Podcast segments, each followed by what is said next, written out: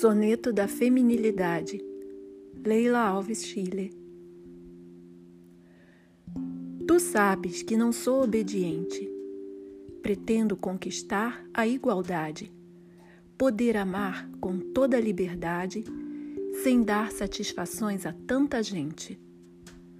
Por vezes, a violência latente, quando é patriarcal a sociedade Esperam da mulher docilidade, mas ela quer mudanças no presente.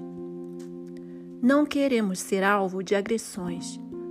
Nossa fragilidade é resistência, é força do universo feminino.